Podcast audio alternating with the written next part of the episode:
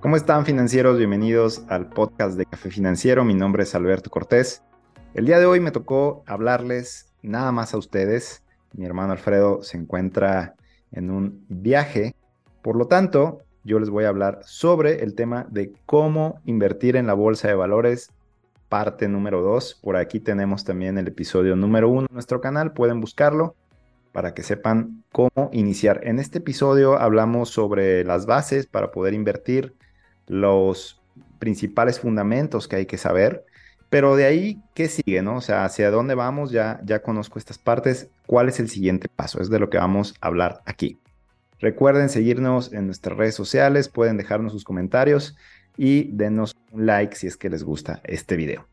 Entonces, bueno, eh, esa es la pregunta más frecuente que me dicen, ok, Alberto, ya entendí que la bolsa de valores es una institución, es un vehículo para poder invertir mi dinero, es donde las acciones van a buscar este financiamiento para poder obtener capital fresco y que yo como persona individual pueda volverme accionista o pueda formar parte de esa empresa a través de la compra de sus acciones, ¿no? Volverme un socio. Y ya sé que cada país tiene su índice, tiene su bolsa, digo, los más grandes en el mundo. Pero, pues, ¿cómo le hago? O sea, ¿cómo compro estos, estas acciones? ¿Dónde voy? ¿Cómo abro mi cuenta? ¿Qué me recomiendas hacer? Y bueno, ese es el primer punto del que quiero hablar el día de hoy. Eh, regularmente cuando lo hacemos de manera propia, cuando invertimos de manera propia, pues hay que primero que todo ponernos las pilas y a estudiar, porque son muchos aspectos que hay que conocer. Es decir, si tú llegas al mercado invirtiendo porque hoy es martes y te dijeron que compraras esta acción este día, pues definitivamente te diré que no es una buena idea y no es una buena estrategia que debes seguir.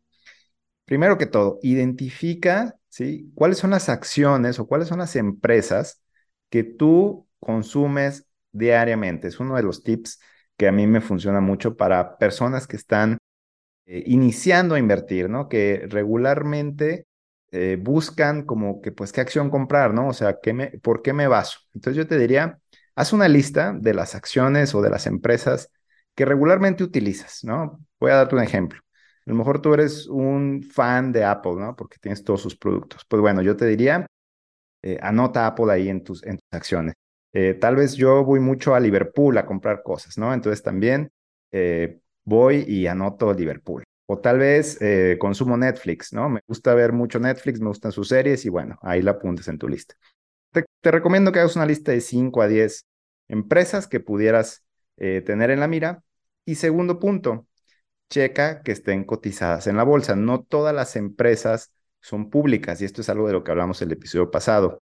Algunas empresas son privadas y por lo tanto no cotizan en la bolsa de valores. Entonces, ¿Cómo yo reviso eso? Pues muy sencillito, en Google lo pones la empresa y si te aparece que es pública o privada ahí en el buscador de Google, ya sabrás tú si cotiza o no en la bolsa de valores. Entonces ya tienes identificadas estas empresas, ¿no?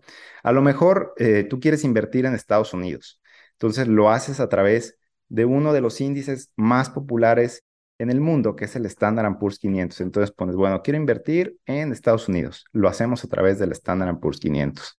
Y este tipo de instrumentos los conocemos como ETFs. A diferencia de las acciones y a diferencia de, de las que ya enlistaste, hay instrumentos que se llaman ETFs y son eh, fondos cotizados en la bolsa. Es como una canastita de muchas empresas, las cuales están a tu disposición también a través del mercado de valores. De este vas a encontrar un montón de, tipos de, instrumentos de ETFs, es decir, un montón de, canastitas que tú puedes comprar con estas empresas, pero las más populares son las que regularmente representan a los países, es decir, un ETF que represente a la bolsa de cada país. Entonces yo también te recomiendo que busques qué países se te hacen interesantes para invertir. Por ejemplo, si tú quieres invertir aquí en México, en la Bolsa de México, hay un ETF que sigue a la Bolsa Mexicana de Valores. ¿Y cómo puedes saber cuál es? Lo googleas, lo puedes buscar en Google. Entonces, eso es bastante sencillo. De hecho, gracias a San Google ya podemos encontrar prácticamente toda la información que querramos. De los países, bueno, ahí sí te recomiendo que busques a lo mejor también tres, cuatro países en los que quisieras invertir y ya tienes identificados también esos eh, países en donde quieres que esté tu dinero. Siguiente punto importante, hacerlo a través de una institución financiera regulada. ¿sí? Esto es clave, porque el día de hoy existen muchísimas plataformas que te prometen ¿sí? que vas a poder invertir y vas a poder ganar dinero a través de ellos, incluso con, con recomendaciones y te buscan y son insistentes. La verdad es que yo te diría, banderita roja es que primero estén buscando de esa plataforma, o sea, regularmente una casa de bolsa sí te puede buscar para que abras la cuenta, pero cuando te piden inversiones como de invierte tanto dinero y vas a obtener tanta ganancia, o sea, si están insistiendo, la verdad es una banderita roja, porque regularmente una casa de bolsa, pues lo único que quiere es que abras cuenta con ellos y que inviertas, pero no te ofrecen ningún tipo de rendimiento, o sea, no te garantizan que vas a ganar dinero. Entonces, eso sería una banderita roja. Y segunda banderita roja, eh, que puedas realizar tus aportaciones a tu, a tu cuenta a través ya sea de tarjetas de crédito o de efectivo. ¿sí? Este tipo de, pues, instituciones que aceptan esto regularmente no tienen una regulación, eh, vamos a decirlo así, muy buena, porque una casa de bolsa aquí en México no acepta pagos en efectivo ni te acepta tarjetas de crédito para que deposites dinero, solamente transferencias de tu cuenta de cheques o de débito, vamos a decirlo así. Entonces, esos son puntos muy importantes que tienes que tener en cuenta. Eh, ¿Qué casas de bolsa hay aquí en México? También hablamos el episodio pasado. Nosotros trabajamos con GBM. Puedes voltear a ver otra, como Actinver, como Finamex, dependiendo de lo que tú estés buscando y lo que te ofrezca, ¿no? Ahí sí, ahora sí que cada quien decidirá. Y bueno, un tercer punto es, eh, pues decide, o sea, si tú quieres hacerlo por tu propia cuenta, sí, es la manera que a lo mejor va a tomar más tiempo, pero que en un futuro te va a redituar más, porque aprendes a hacerlo tú mismo, es decir, no dependes de alguien más para tomar una buena decisión o una decisión de inversión. Es decir, vas a saber cómo eh, identificar una buena empresa, en qué momento comprarla, incluso en qué momento venderla, ¿sí? Y tal vez los rendimientos tarden en llegar un poco más de si lo hicieras a través de un asesor, ¿sí? Pero definitivamente en el largo plazo es la mejor manera. Ahora, la otra manera es a través de hacerlo de un asesor. Y esta es una manera súper fácil para aquellos que no tienen el tiempo o no quieren aprender a hacerlo simplemente, ¿no? O sea, que digas, bueno, pues yo estoy, me dedico a construir casas o me dedico a otro tipo de proyectos que no tienen nada que ver con esto, pero sí quiero invertir, pero no tengo el tiempo, ¿no? No tengo el tiempo de hacerlo. Entonces, simplemente te apoyas con otro asesor y dejas que tome las decisiones por ti y pues básicamente el desempeño dependerá de él y sus decisiones, de él o de ella y de sus decisiones. Yo pienso que la mejor manera es hacerlo tanto de un lado y de otro, o sea, dejarte llegar, dejarte guiar por, por un asesor que a lo mejor tiene más experiencia si es que vas iniciando, pero que también te involucres, es decir, que también averigües, que también conozcas, que también leas, que preguntes, ¿sí? ¿Por qué se toman este tipo de decisiones? Y así vas aprendiendo poco a poco.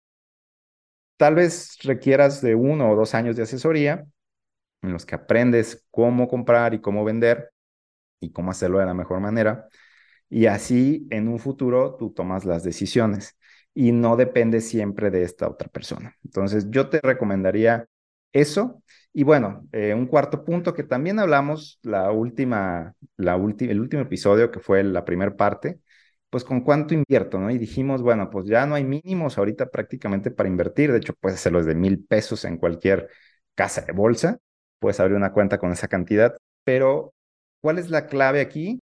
Pues que alimentes constantemente tus inversiones, que, que inviertas una parte de tu ingreso cada cierto tiempo en el mercado de valores, porque pensamos, y esa es una creencia errónea, que si yo invierto, vamos a decir así, 100 mil pesos en el mercado de valores, en 10 años voy a ser millonario y no tuve que hacer nada. Realmente no te estoy diciendo que no puede ocurrir, puede pasar, pero va a ser complicado y va a tardar más tiempo. Entonces, lo ideal es que tú regularmente le aportes un poquito a tu cuenta de inversión, o bueno, no un poquito, sino incluso un muchito, o sea, lo que tú creas pertinente, para mí un 10% de lo que ganas es una buena cantidad y que se lo estés invirtiendo constantemente a tu cuenta de inversión para que estés recomprando acciones incluso a mejores precios, porque por ejemplo, ahorita el mercado de valores durante 2022, eh, digo, estamos 2023 cuando estoy grabando este episodio, pero durante 2022 tuvo una caída importante, entonces hubo un descuento, vamos a llamarlo así. Y si tú aprovechaste todo ese tiempo para comprar acciones, pues muy bien, porque estuviste haciéndolo a buenos precios. Entonces, esa es mi recomendación para que aproveches y estés invirtiendo constantemente. Y bueno, este es mi, mi podcast de Café Financiero. Si quieren dejarme comentarios.